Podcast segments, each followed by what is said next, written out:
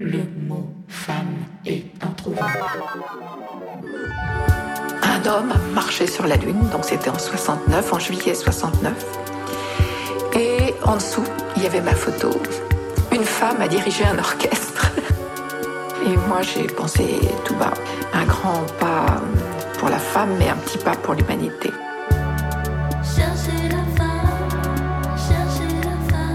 Le podcast qui parle des femmes et qui fait parler des femmes du monde de la musique. Bonjour à toutes et à tous. Je m'appelle Flore Benguigui et je suis une femme du monde de la musique parmi tant d'autres, en tant que chanteuse, autrice et compositrice plus précisément, au sein du sextet L'Impératrice.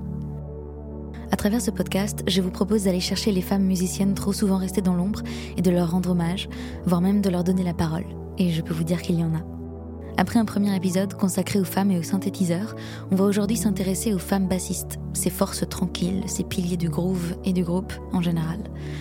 Et en faisant mes petites recherches, je me suis aperçue que ces femmes-là, précisément, étaient non seulement peu reconnues, mais contentaient bien souvent de les invisibiliser au profit de leurs collègues masculins et minimiser leur rapport à la musique.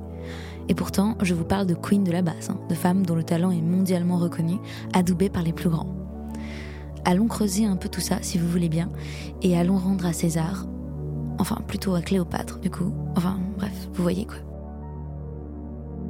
Commençons par la plus iconique des bassistes, la plus connue de toutes les inconnues, j'ai nommé Carol Kay.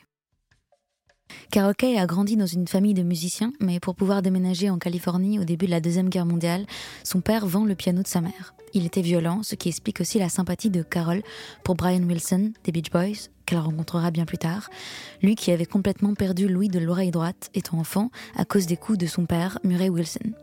Beaucoup d'entre nous étaient violentés par leurs parents à cette époque. Chez nous, la seule chose qui arrêtait les conflits, c'était la musique, raconte-t-elle. J'ai compris très vite que si je faisais de la musique, tout irait bien. À 9 ans, elle encourage sa mère à divorcer et fait le ménage chez des particuliers pour gagner un peu d'argent. Quatre ans plus tard, en entendant sa fille chantonner à tue-tête, sa mère économise 10 dollars et achète une steel guitare. Elle prend des cours à Long Beach et son professeur, impressionné par son niveau, lui offre un boulot de professeur de guitare après trois mois de leçons et la pousse très vite à faire quelques gigs dans des clubs de jazz à Los Angeles. Mais le jazz paye très mal et Carole multiplie les petits boulots comme contrôleuse à l'aéroport local pour aider sa mère et ses frères et sœurs, à 14 ans seulement. Elle a ensuite un premier enfant à 16 ans et prétend être veuve jusqu'à son mariage avec le bassiste Al Kay deux ans plus tard. Mais le musicien a de gros problèmes d'alcoolémie. Il divorce après la naissance de leur deuxième enfant. Pendant ce temps, elle commence à se faire un petit nom dans les clubs à jouer du bebop. Un soir, en 57, le producteur Robert Bum Blackwell, un des premiers associés de Ray Charles, entre au Hollywood Beverly Cavern à la recherche d'un guitariste pour jouer sur l'album Summertime de Sam Cooke. Il propose à Carol, qui hésite, car le studio représente souvent la fin d'une carrière en club de jazz, mais son salaire pour une journée était supérieur à une semaine de travail. Alors elle hésite pas super longtemps en fait. C'est là qu'elle commence sa carrière de musicienne de session, à 22 ans. Elle commence à gagner un peu d'argent au studio, se marie une deuxième fois, a un troisième enfant, divorce encore. Un peu plus tard, en 63, alors qu'elle faisait une autre session chez Capitol Records, le bassiste pose un lapin. Alors c'est un truc assez fréquent, j'ai l'impression, chez les bassistes de pas se lever le matin, hein, quand même. Donc on lui met une basse Fender entre les mains, et Carole joue très spontanément ce qu'elle aura entendu à la basse. So when I accidentally switched to bass in, in 63, then I started inventing all kinds of lines, which is what you do in jazz. Everybody invents all the time according to what is needed for the music. So rock and roll was easy for us. But you know, you just thought $1, $2, $3, $4, you know, you, you, you went home to your kids. You made about five or ten, ten times as much as if you were on the road. C'est aussi parce qu'elle était guitariste à l'origine qu'elle joue de la basse au Mediator et qu'elle joue avec un ampli de guitare pendant des années. Le génie de Carol Kay, selon Michael Molenda de Bass Player Magazine, c'était de trouver la ligne de basse accrocheuse pour rendre intéressante n'importe quelle chanson très basique. C'est elle qui a sauvé The Beat Goes On de Sonny and Cher avec le célèbre petit riff en fa qui fait dum dum dum dum dum dum.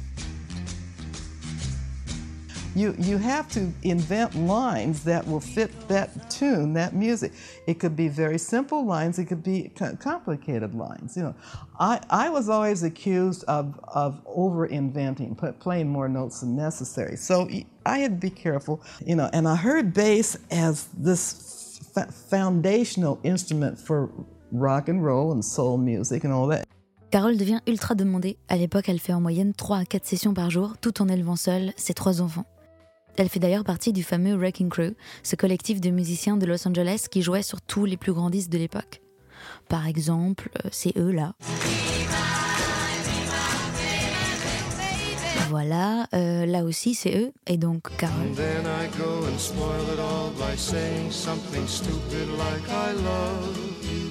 It was our job to get a hit for everybody. It didn't matter if, if we liked the music or not. You, you had no feelings about that. It, you, you took the challenge of being able to create a simple line. That was the fun of it. You, you created a simple line to make that tune pop. When that tune could, could, could pop, you knew you had something. Les meilleurs musiciens de jazz de l'époque, donc, qui jouent sur les plus gros tubes pop. They had no idea that they, I mean, they were using some of the greatest jazz players in the world because we used to say, Shh, don't, don't tell them we play jazz, you know. Il y a quand même une sacrée ombre au tableau. Dans les années 60, la Motown produit énormément de tubes grâce à tous ces musiciens de session géniaux. Mais à l'époque, les musiciens n'étaient pas crédités sur les disques, donc il était difficile pour le public de savoir qui jouait exactement. Ce qui a parfois créé des conflits, notamment avec Carol Kay. En effet, dans les années 60, deux bassistes se partageaient les enregistrements de la Motown. Carol pour les enregistrements de la côte ouest et James Jamerson, membre des Funk Brothers, un peu le wrecking crew de Détroit, dans les studios de Détroit. Jamerson était un peu le petit bijou de la Motown et il avait un son si reconnaissable qu'ils en ont d'ailleurs fait le premier musicien de session sous contrat d'exclusivité. C'était le seul à l'époque. Soyons clairs, son talent et son apport à la Motown sont indéniables. Le problème, c'est que de nombreux livres de partitions, de biographies, de documentaires sur la Motown situent Jamerson comme la clé du son Motown et l'auteur de toutes leurs lignes de basse les plus iconiques. Carol engage des poursuites pour défendre sa position et ses compositions, et sa parole est systématiquement remise en cause pendant des années, faute de preuves. Pourtant, il y a quelques années, le syndicat des musiciens de la Motown a enfin retrouvé les contrats d'enregistrement des années 60. Tiens, comme c'est bizarre, ils avaient mal été rangés et il coïncide parfaitement avec l'agenda d'enregistrement de Carol Kay de l'époque.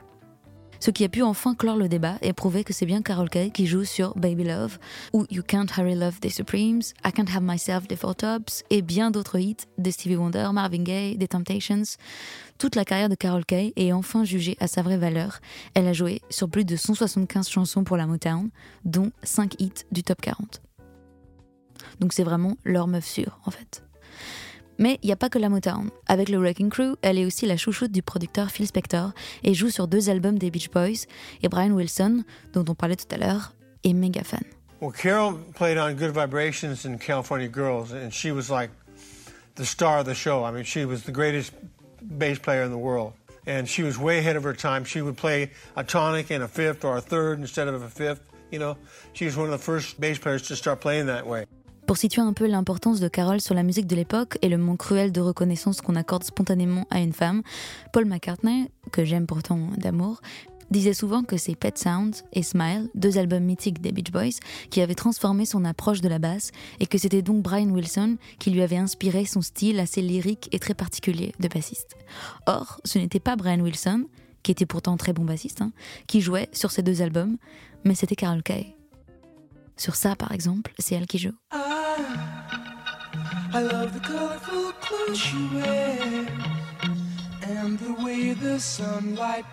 En 69, Carol est fatiguée du studio.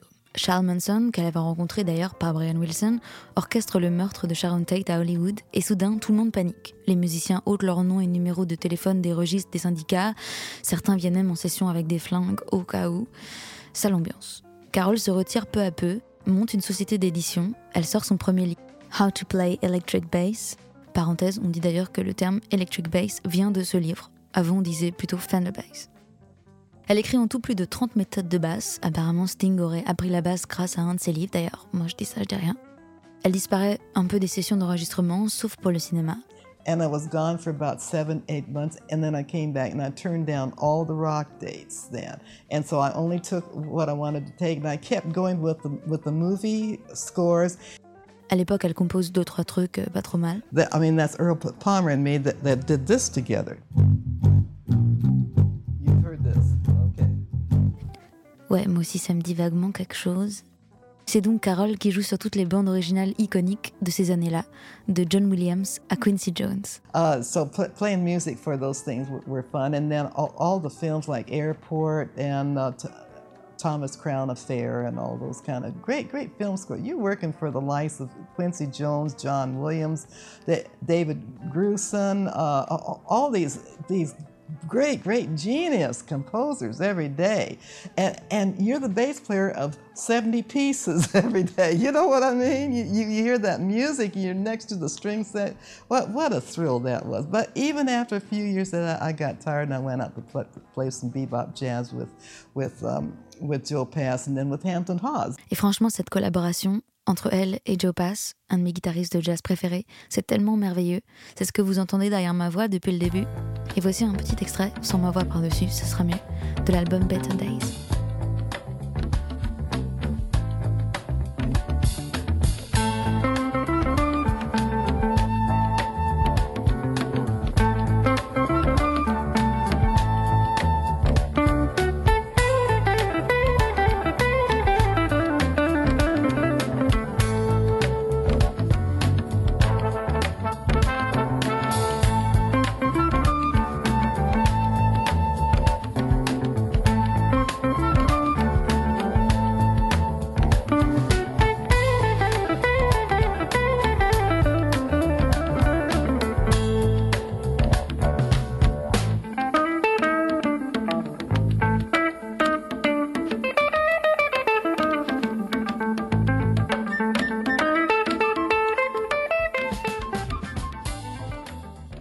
Carol Kay est toujours vivante et sacrément active. Elle donne beaucoup de cours de basse sur Skype et elle a l'air beaucoup trop cool. Il y a une autre grande bassiste toujours vivante qui la cite volontiers comme influence majeure, c'est Tina Weymouth. Tina Weymouth. Tina Weymouth. Bon. Euh, Tina Weymouth. Marrant, ça fait un peu Weymouth. Tina Weymouth. Ça fait un peu. Enfin bref. Tina Weymouth, qu'on appellera Tina pour des raisons évidentes de dignité linguistique, née en Californie en 1950. Étudiante en peinture, elle apprend la guitare toute seule et emménage à New York en colocation avec ses camarades de la Rhode Island School of Design, Chris Franz, qui est son amoureux à l'époque, qui deviendra son mari par la suite, et un dénommé David Byrne. Chris jouait de la batterie, David de la guitare. Il cherche un bassiste pendant longtemps. Il voulait quelqu'un qui ne soit pas déjà affirmé dans un style ou trop obsédé par la virtuosité technique, mais il ne trouve pas. Finalement, il demande à leur colocataire. Tina refuse au début, mais Chris insiste pendant des mois et discrètement, elle commence à économiser pour acheter une basse à crédit et finit par intégrer le groupe. Après quelques mois de répétition seulement, les Talking Heads, car c'est leur nom, font leur premier concert au CBGB Club à New York, en première partie des Ramones, en 1976. Et dès la fin de l'année, ils signent un contrat avec le label Sire Records. David Byrne demande alors à Tina de réauditionner pour rester dans le groupe, chose qu'il lui demandera trois fois en tout durant sa carrière et qu'aucun autre membre du groupe n'aura à endurer. David considérait d'ailleurs ouvertement que les femmes n'avaient rien à faire dans le monde de la musique, qu'une femme ne pouvait s'engager sur la longueur et voudrait à terme rentrer chez elle et avoir des enfants, et que les qualités de musicienne d'une femme bassiste seraient automatiquement remises en question par le public, peu importe son talent. Il me plaît beaucoup, ce monsieur. Tina raconte en interview que chaque fois qu'une chose n'allait pas, qu'il ne trouvait pas l'inspiration, c'était toujours elle que David tenait pour responsable et à quel point c'était douloureux. Juste avant d'entrer en studio pour leur premier album, par exemple, il confie à l'ingénieur du son qu'il veut la virer du groupe parce qu'elle ne progresse pas assez vite. Or, Tina ne joue de la basse que depuis un an à peine, et à ce stade, tous les membres du groupe étaient encore en train d'apprendre leur instrument, David Byrne inclus, et surtout d'apprendre à jouer ensemble. Tina avait en effet une approche différente de la basse, plus classique que rock et blues comme le voulait David Byrne mais sa spontanéité lui a permis de ne jamais jouer la ligne de basse qu'on attendait et de créer un son vraiment unique, typique des Talking Heads. Et comme le groupe n'a pas vraiment de guitariste thématique à l'époque, elle joue aussi des lignes très mélodiques pour une ligne de basse, ce qui rend ces lignes si accrocheuses et chantantes. Sur leur premier hit, Psycho Killer, c'est Tina qui a l'idée de ce riff de basse qui devient la signature des Talking Heads et le hook du morceau.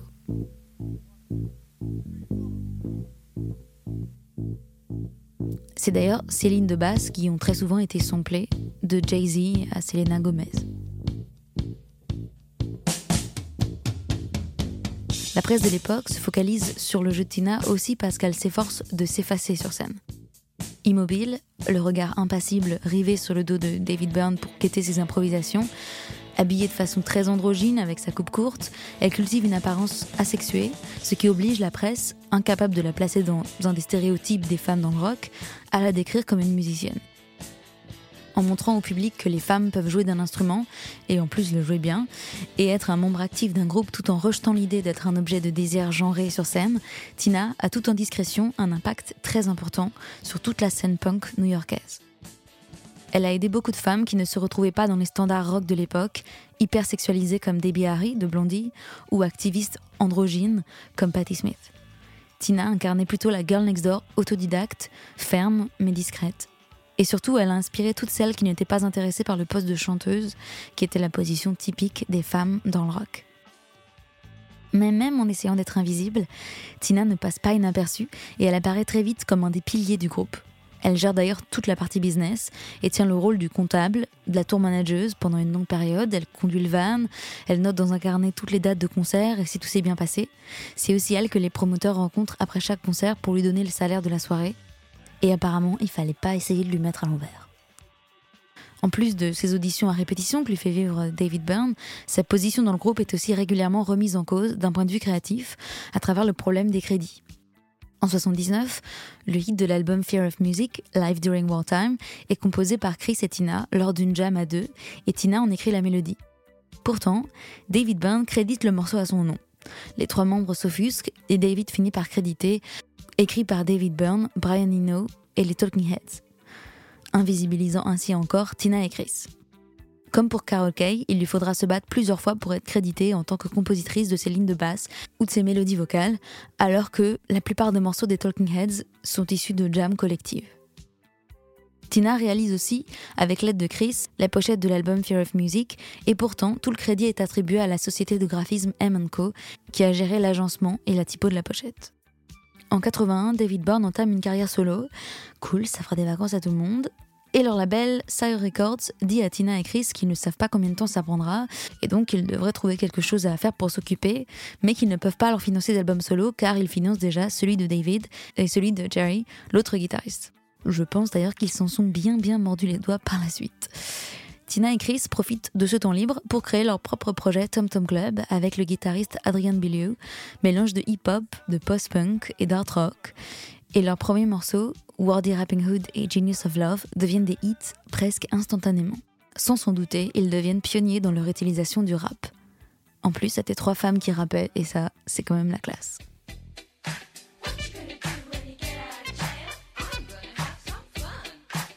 Ce morceau a aussi été archi samplé d'ailleurs, euh, par Maria Carey par exemple, ou Grandmaster Flash. Mine de rien, cet énorme succès de Tom Tom Club ne fait qu'augmenter les tensions dans les Talking Heads et la jalousie de David Byrne, qui considère ça comme de la musique commerciale inintéressante. Après la sortie de l'album Speaking in Tongues, David pousse encore l'humiliation jusqu'à engager un second bassiste sur la tournée, Buster Jones. Deux bassistes, ça arrive très rarement, en général, ça fait quand même sacrément doublon.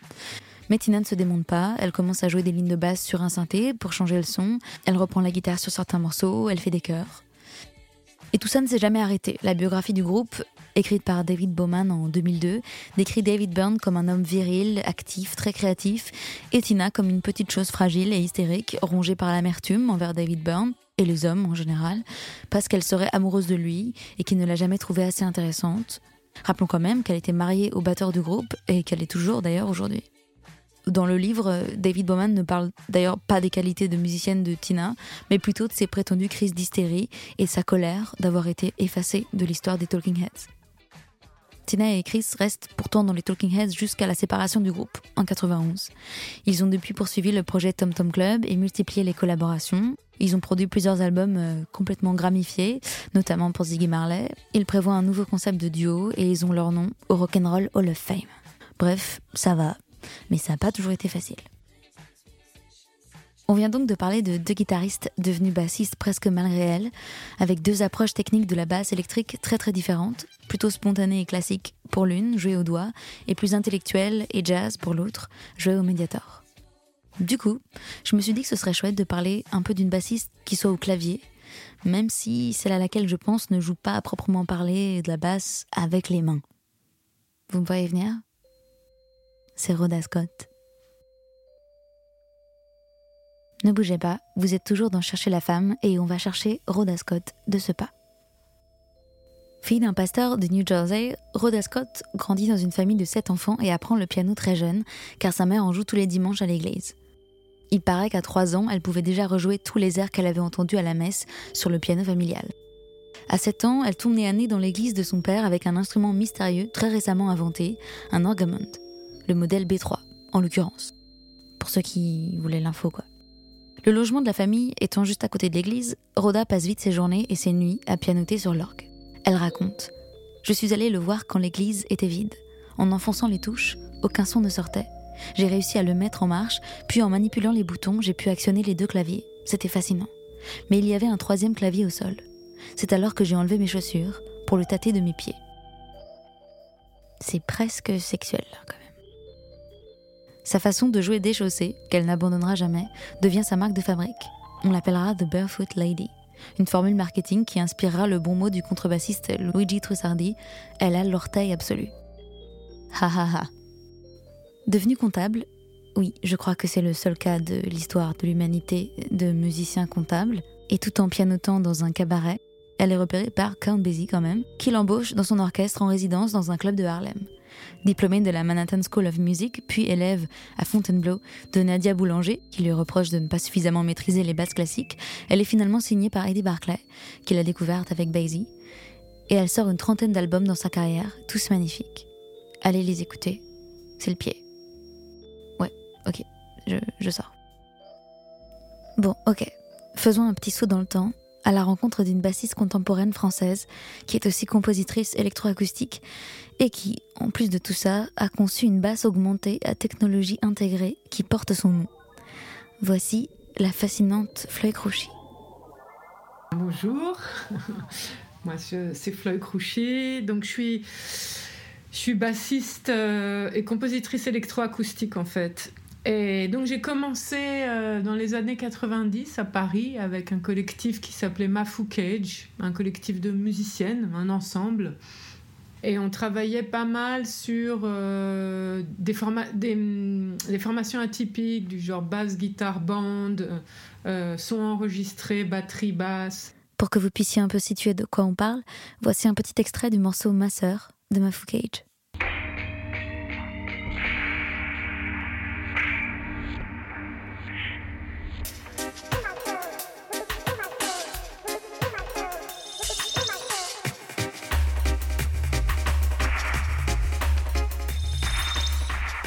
En même temps un groupe, on a tourné beaucoup, mais en même temps euh, un, espace d'expérimentation sonore. Euh, donc là j'étais bassiste, mais j'ai toujours euh, manipulé en fait, notamment avec ce, groupe-là et par la suite, du matériau sonore en même temps que je jouais la basse en fait. donc ce groupe s'est terminé, on a fait des vinyles, on a pas mal tourné, j'ai aussi appris à remixer, enfin tout, tout un peu en do it yourself. Euh, et puis, euh, je suis partie en Inde.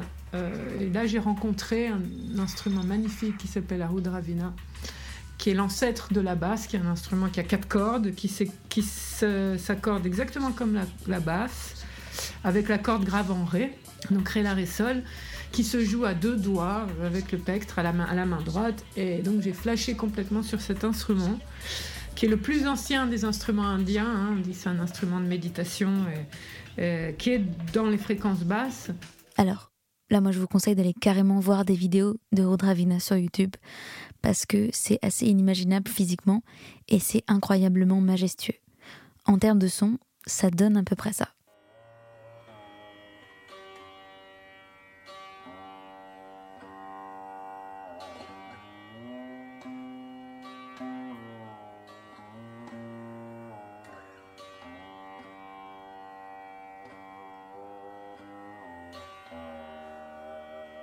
Donc je suis restée avec ce maître assez longtemps, en tout un an et demi, mais par, par période de quelques mois. Et, Et donc j'ai écouté et j'ai joué avec lui, mais tout en restant sur ma basse fretless.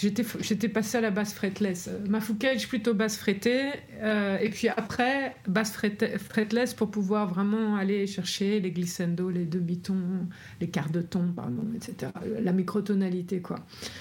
Et euh, donc, euh, j'ai commencé à développer cette idée d'un solo de basse, en fait, en écoutant cet instrument qui lui-même se joue solo, qui est très très faible en, dB, en volume, mais qui est euh, tout, fait uniquement quasiment de bas, hein, de fréquences vibratoires. Puis, bon, voilà, ça m'a intéressé de développer cette idée de solo de basse. Donc, j'ai commencé un solo qui s'appelle Bass Hologramme, avec cette idée que dans la basse, il y a peu, d'harmoniques. Les fondamentales, euh, c'est un instrument qui est assez pauvre, il y a peu de partiels et peu d'harmoniques.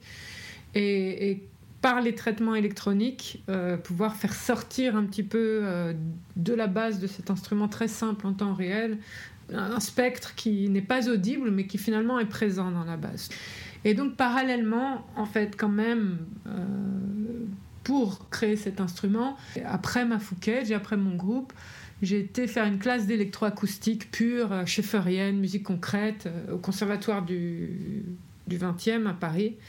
Donc je peux dire que la basse que j'ai créée là, maintenant, qui s'appelle AFK Bass, de mon nom, hein, Floyd Crouchy Bass, ou en même temps Frankenstein Bass, donc espèce de, espèce de basse hybride. Elle réunit un peu ces deux influences qui sont vraiment le jeu et l'écoute de la basse euh, pour un solo vraiment, tu vois, dans, dans le silence euh, proche de mon instrument développé en Inde, ceci dit, dans la pensée, dans l'écoute, et euh, tout ce qui est plutôt transformation électroacoustique en temps réel, euh, qui est mon autre casquette un petit peu. Hein. Et donc cette basse, elle a à la fois une lutherie virtuelle, à la fois un instrument que je peux jouer en branchant sur un ampli normal, et à la fois elle a des séries de capteurs qui sont intégrés à l'instrument euh, lui-même qui me permettent de contrôler euh, tout ce qui est transformation de l'électronique en fait. Voilà, il y a, vraiment ces trois niveaux, basse pure, euh, lutherie virtuelle, électronique, et contrôle de l'électronique sur l'instrument pour avoir les gestes instrumentaux en fait. Je sais, là vous vous dites, ok, c'est un vaisseau spatial le truc, je vais rien comprendre. Je sais, mais on va y revenir. D'abord, parlons un peu de ce qui nous amène, c'est-à-dire de la basse en général, et surtout des femmes bassistes parce qu'il y en a très peu. Moi-même, en choisissant ce thème, je vous avoue que j'arrivais pas à citer une femme bassiste connue. Quoi, vous y arriveriez, vous? Franchement? Honnêtement? Du coup, j'ai posé la même colle à Floyd Crochy. Euh, alors, comme ça, non, c'est marrant, j'en ai pas. J'en ai pas comme ça. Euh, effectivement, j'arrive pas, je, ne suis pas capable de te dire. Enfin, je connais quelques bassistes évidemment, mais bon, euh, bon, Kim Gordon, assez connue, quand même, elle a eu quand même son, son endroit. Lequel je avec Bowie. Je suis en train de réfléchir vite, tu sais, je me, je me collecte. La celle qui a joué avec Bowie, Gail, Gail quelque chose, non? Gail, Gail Anne Dorsey. Gail Anne Dorsey. Donc oui, bon, ces deux-là, oui. Mais elles, elles, ont quand même relativement. Enfin, je veux dire, quand tu joues avec Bowie et, avec Sonic Youth, tu as, quand même, euh, as quand même de la visibilité un peu. Je pense qu'il y en a pas mal euh, qui n'en ont pas. Bon, Carole, elle en a eu, mais je pense que Carole, elle en a eu sur le tard. Carole Kay. Après, euh, non, après, c'est marrant. Comme ça, tu vois.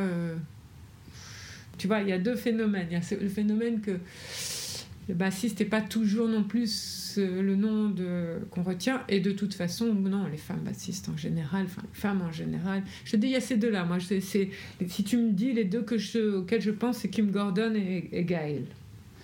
On commence à parler des femmes compositrices. Il y a des émissions euh, qui, se, qui sont dédiées à, aux dix femmes compositrices. Néanmoins, c'est pas dans l'inconscient. Il faut aller les chercher. Euh, c'est exactement ce que tu dis. Hein. Néanmoins, c'est pas tout de suite. On va citer, euh, bien sûr, plutôt Pierre Schaeffer, enfin tout le monde, tous les, tous les hommes compositeurs, quoi. Et du coup, pourquoi la basse? Pourquoi cet instrument parmi d'autres? Euh, bah moi j'ai toujours aimé cet instrument. Je pense que j'étais, j'écoutais pas mal de dub euh, dans mon adolescence, aussi de musique industrielle. J'ai pas mal d'influence, mais en tout cas le dub, le reggae, le dub, j'écoutais beaucoup là-bas, c'est très important. Et j'ai trouvé ça intéressant euh, de, prendre ce poste aussi parce que c'est un poste assez fondamental mais qui n'est pas un poste euh, où on se met trop en avant. c'est particulier un tempérament de bassiste. C'est quelqu'un qui est un peu pilier, quoi, mais qui, mais qui n'est pas, euh, voilà, guitarero ou, chanteur, bien qu'il y, ait des bassistes chanteurs. Je, chante un peu maintenant d'ailleurs aussi. Donc oui, la basse, euh, c'est un instrument qui m'a toujours attiré, mais ce qui vraiment, m'attire vraiment maintenant, c'est de le sortir de son champ euh, en groupe où il est et de le jouer en solo ou de le faire entendre de faire entendre ce que c'est une basse en solo, ce que, ce que ça peut donner. C'est, ça, c'est vraiment, par contre, pour moi, vraiment le, grand pari là, de, de cet instrument et de ce que je fais depuis quelques années. Ouais. Donc, dépasser les possibilités de la basse et du coup, ouvrir la porte aux musiciennes du futur. Dans, dans ma démarche, quand même, le fait de léguer euh, des choses en tant que femme musicienne, c'est important de faire une place, de faire quelque chose qui, tu vois, de faire une place à, à pouvoir dire. C'est pour ça aussi que je vais lui donner mon nom. Et c'est pas, pas forcément pour une histoire de d'ego ou etc. C'est parce qu'après, bon, ça se, ça se mélange vite, tu vois, avec. Euh, on travaille avec des développeurs, on travaille. Mais il y, a, quand même quelque chose que j'ai pensé, que je pense euh, de, sur vraiment la longueur, tu vois, avec ce projet. Et c'est vrai que de, se dire qu'on va pouvoir léguer peut-être quelque chose qui peut donner de l'exemple, donner d'envie, euh, tu vois, à des, femmes musiciennes, moi, ça, une, ça, intéresse, ça m'intéresse. C'est important pour moi quand même. Parce que oui, les femmes bassistes, c'est déjà pas hyper fréquent, mais les femmes qui ont conçu des instruments électroniques, ça court clairement pas les rues. Bah, il y a eu euh, y a eu Laurie Anderson quand même avec son son violon elle tape elle a fait aussi tape beau et oui la géniale Laurie Anderson, qu'on avait déjà mentionné dans l'épisode 1, invente en 1977 le tape bow violin en remplaçant le crin de l'archet de son violon par une bande magnétique préenregistrée qu'elle joue sur une tête audio fixée sur l'instrument. Elle a conçu d'ailleurs plein d'autres instruments électroniques curieux et géniaux, le talking stick, le video bow, le drum suit et j'en passe. Après, il y a eu euh, bah, Pauline, Oliveros, elle a fait son Expanded Instrument. Hein. C'est un instrument virtuel, mais c'était un peu l'idée quand même aussi. Euh, déjà, rien que ces deux-là, hein, par exemple. Hein. Euh, Hélène Bréchamp travaille sur, sur la harpe peut-être euh, la moins développée euh, vraiment au fur et à mesure cette pensée, mais il y a quand même euh, tous les musiciens, tous autant qu'on est là en ce moment, on se pose la question de, l'hybridation. Je pense que je, pense que c'est normal. On vit dans une époque hybride, on a, on a, on a tous ces ces, nouvelles possibilités qui arrivent. Et la question, c'est de comment les orchestrer et les utiliser de manière poétique et non pas de manière euh, consumériste, presque, je te dirais. Tu vois, qui est euh, oh, je vais mettre des boutons et faire plein de sons. Non, c'est pas l'idée, tu vois. L'idée, c'est quand même vraiment d'avoir euh, une écriture propre, d'avoir une démarche qui justifie en fait l'utilisation de pourquoi, pourquoi pourquoi Parce que moi, si je te dis pourquoi, c'est ce que je t'ai dit. C'est le silence, c'est la roue de Ravina, c'est le pont entre le très ancien et le très euh, contemporain. Enfin, il y a plein de choses pour moi qui sont importantes dans la démarche. Tu vois, plus effectivement le, le féminisme aussi, le fait d'être une femme qui fait ça. Pour moi, ça, c'est quand même un truc très important. C'est. Euh, le, pour moi, la, technologie en soi, si elle n'est pas poétique, ne m'intéresse pas. C'est extrêmement poétique, hein, la, technologie. C'est quand, même assez, quand même assez fou. On part de rien, on arrive avec du code, avec des zéros et des 1, à vraiment créer des choses euh, ex nihilo, quoi, de rien. C'est vraiment poétique. Euh, c'est vraiment un procédé qui peut de codage, décodage, qui, qui peut être euh, très poétique. C'est ça qui m'intéresse d'explorer aussi. Là, c'est plus un niveau même pas, je te parle pas musical, mais conceptuel, on va dire. Hein. Bon, allez, je crois que c'est le moment d'essayer de comprendre comment fonctionne cette fameuse Frankenstein bass. Ma basse est un instrument, euh, c'est comme une, une, Fender Précision. Euh, quatre cordes, elle est absolument, absolument électrique et, analogique, donc hein, on peut dire. c'est quand même, euh, tu vois, une action, il euh, n'y a pas de calcul. Ça c'est un premier niveau.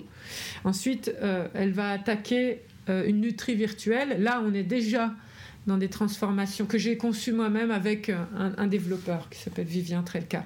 Qui est, on est déjà dans une voilà, dans des procédés, dans des transformations digitales. Et dans la basse elle-même, il y a un microprocesseur donc intégré qu'on a, qu'on a intégré aussi avec un autre aussi ingénieur qui s'appelle Maxime Lance et qui lui permet de contrôler. Enfin, il y a, y a des capteurs qui sont sur l'instrument. Par exemple, je te donne un exemple sur mon manche. J'ai un capteur tout du long du manche de pression et de position. Donc ça fait avec ma main gauche, quand je joue, hop, je peux aller appuyer sur, euh, sur le capteur et il va aller contrôler euh, des choses de la lutherie virtuelle. Alors, par exemple, je te donne un exemple, euh, un filtre, la vitesse d'oscillation d'un filtre, donc la wah disons, wah, tu vois, selon la manière dont j'appuie, où j'appuie, combien j'appuie. Je peux contrôler la fréquence, la rapidité. Un autre exemple, euh, par exemple, j'ai un capteur de, de distance euh, à ultrasons qui est juste devant au niveau du corps. Donc avec ma main droite, quand je, par exemple, je, lance une note et je peux aller activer le, capteur de distance. Et lui, par exemple, je peux lui mettre tout simplement une reverb. Simple. C'est-à-dire que je, fais rentrer, hop, je lance le son dans la reverb, dans ma reverb, qui je contrôle aussi par exemple la longueur. Plus j'approche la main, plus à l'inverse la, la reverb est longue. Donc vraiment là, j'ouvre un espace. Donc J'ouvre, j'ouvre, j'ouvre, j'ouvre, je relève la main, il se referme et je reviens sur mon jeu. Et c'est très fascinant et aussi presque plus compréhensible à regarder, je vous l'accorde. Il y a quelques vidéos sur YouTube sur lesquelles vous pouvez voir la beauté des gestes de Floyd, car c'est surtout ça qui est beau dans ce nouvel instrument, c'est tous les nouveaux gestes qu'il crée. Ouais, geste instrumental, ça crée des nouveaux gestes, ceci dit, puisque pour aller chercher certains capteurs, il faut que j'aille faire des gestes qui ne sont pas purement dans ma basse, c'est, tu vois, là, ce que, ce, que je te décris avec le capteur de distance, c'est un peu comme un térémine, tu vois, j'ouvre ma main, je l'approche, je, l'éloigne, mais, euh, donc mais ça reste du geste, ouais, ça reste du geste. Et, et, ça reste aussi une manière de ne pas sortir de moi ce que je suis en train de jouer, mais de l'intégrer euh, vraiment. Pour ceux que ça intéresse, Floyd Crochy devrait faire une première création pour cette basse en mai au Périscope à Lyon. Merci Floyd Crochet, merci toutes les bassistes du monde, merci Tsugi Radio et merci à vous d'être allés chercher les femmes de ce podcast avec moi. On va se quitter sur un morceau que j'aime beaucoup et sur une dernière anecdote sur la merveilleuse Carol Kay. Un jour en 68, elle est en session d'enregistrement avec un big band pour le crooner Mel Tormé, pour une chanson avec une toute petite partie de basse. Le batteur de l'orchestre revient juste de tourner et s'endort systématiquement pendant les prises. Les autres musiciens demandent à Carole de faire quelque chose, alors Carole, connue pour son caractère bien trempé, se met soudainement à jouer fort en mettant plein de notes partout. Ça marche, le batteur se réveille enfin. Et Carole pense alors qu'ils vont réenregistrer le morceau, mais pas du tout. Tout le monde trouve ça très bien comme ça, on garde. Ça marchera jamais les gars, c'est un solo de basse du début à la fin. Et évidemment, le morceau devient numéro 1 et un des plus grands succès de Mel. Mesdames et messieurs, Carol Kay sur Games People Play.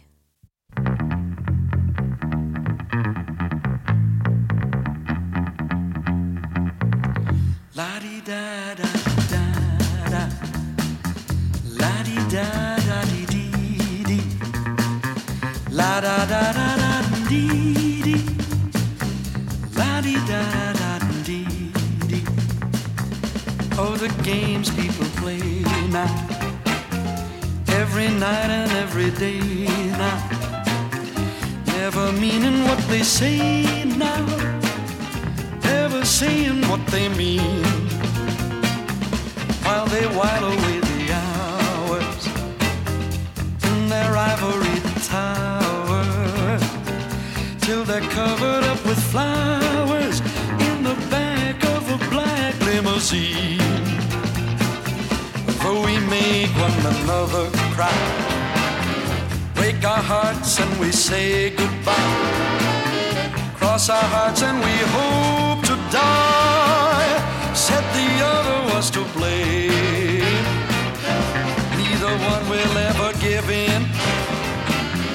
Though we gaze on an ache again. Thinking about the things that might have been. And it's a dirty, rotten shame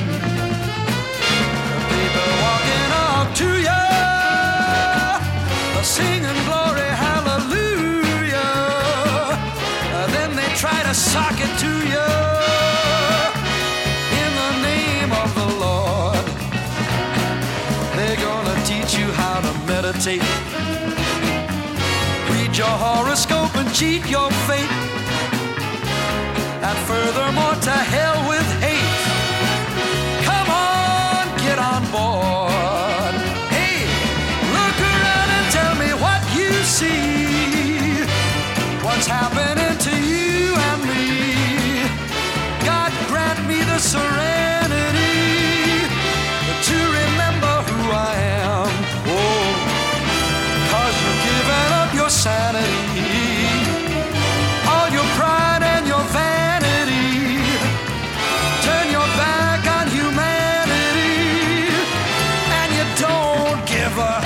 la di da da.